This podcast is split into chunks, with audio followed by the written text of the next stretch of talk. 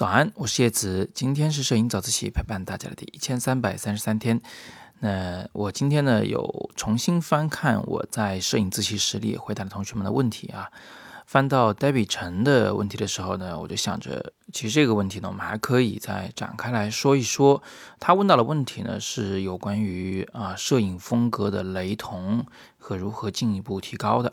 我一直觉得呢，我们可以把摄影分为三个不同的学习阶段。在这三个阶段里，你啊追求的东西呢会很不一样。第一个阶段呢，就是所谓的模仿和吸收的阶段。在这个阶段里面，你可能会有自己的崇拜对象啊，比如说你特别喜欢某个摄影师，你觉得他的拍的片子就是好，而且你就是想拍出和他一样好的片子来。那我可以给大家打一个生活中的比方啊，这就有点像是一个人啊生下来以后。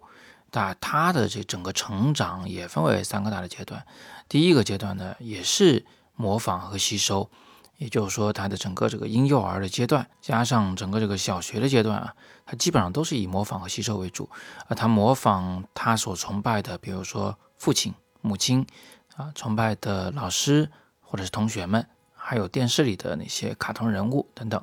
这个阶段其实是一个挺幸福的阶段，因为他只管模仿，只管吸收就好。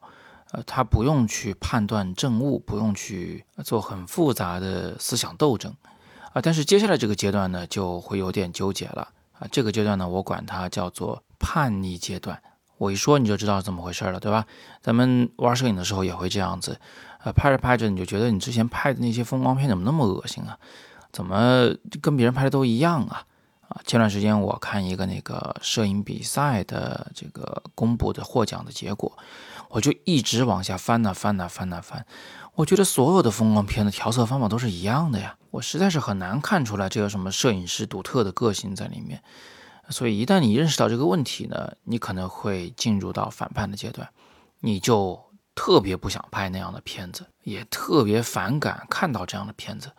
那这个阶段是一个比较麻烦的啊，因为你的技术却只能拍出那样的片子来。你之前不是一直在模仿那样的片子吗？所以，当你开始反叛的时候，啊，你的手脚却无法挣脱这种枷锁，这个就是比较纠结的。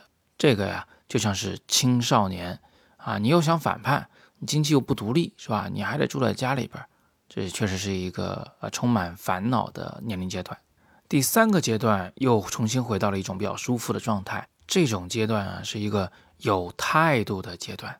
什么意思呢？就是通过你的这个第二阶段里的一些纠结，呃，一些反叛，呃，然后呢，又这个思维成熟了一些，学会了辩证的看待这些事情。虽然不再是一味的接受了，但是也不是一味的批判。你不仅学会了在这些风格中啊各取所长，而且呢，开始有自己的一个对待艺术的态度。有一个相对完整的世界观和人生观，进而有了自己对艺术的理解，有了自己的明确的想表达的观点。那接下来的事情就是顺其自然的事情了。你就可以用之前你学到过的那些技法去表达你对这个世界的态度。你看看，这一听就是一个非常舒服的阶段。它可能比。第一个阶段啊，就是纯粹吸收的那个阶段呢，还要更舒服一些，因为你更独立，终于成长成了一个成熟的人。这个如果类比到一个孩子的成长过程中呢，呃，你可以认为这是大学毕业以后啊，工作了几年以后的那个状态。那么这三个阶段哪个好呢？啊，我觉得他们都好，都是必要的。我们在最初的时候啊，在小时候不怎么反叛。只懂得吸收，这其实是一个非常高效的学习方法。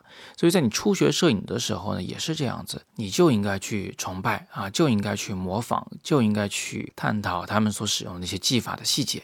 第二个阶段呢也很好啊，虽然这个一味的批判吧，其实有一点点过于偏激，呃，使我们就是也看不全事物的全貌。但是呢，它使我们有了批判的勇气啊，有了这个批判的习惯。它给我们最后的那一个呃真正的批判性思维，也就是能够辩证的去看待事物全貌的，提供了一个呃基础。但是在第二个阶段里面，咱们不要沉迷太久啊。如果你一直是在这样的一个坑里面不出来啊，而且还引以为豪，觉得自己特别有态度啊，那就太可惜了。你天天批判来批判去，却不知道自己呢也是非常狭隘的。今天陪大家聊这些有的没的，其实就是希望大家能够啊建立起一个全局观，啊，知道这个整个摄影的学习过程是这样子的，态度的转变呢有这么几个阶段，这样的话呢，你就能够哎更好的往前走啊，不容易走偏，你就更知道自己应该往哪个方向去努力。好，最后留一个小作业啊。呃，我想听你说一说，你认为自己现在学摄影正是位于哪一个阶段里？是模仿和吸收的阶段，是叛逆的阶段，还是有态度、有表达的成熟的阶段呢？你也可以说一说你现在最喜欢哪个摄影师啊？你正在模仿他的风格，或者你想批判什么风格啊？看什么风格不顺眼？大家畅所欲言。好吧，那今天我们先聊这么多啊！别忘了更多声音好课在阅读原文里。那今天呢是摄影早自习陪伴大家的第一千三百三十三天，我是叶子，每天早上六点半，微信公众号摄影早自习，不见不散。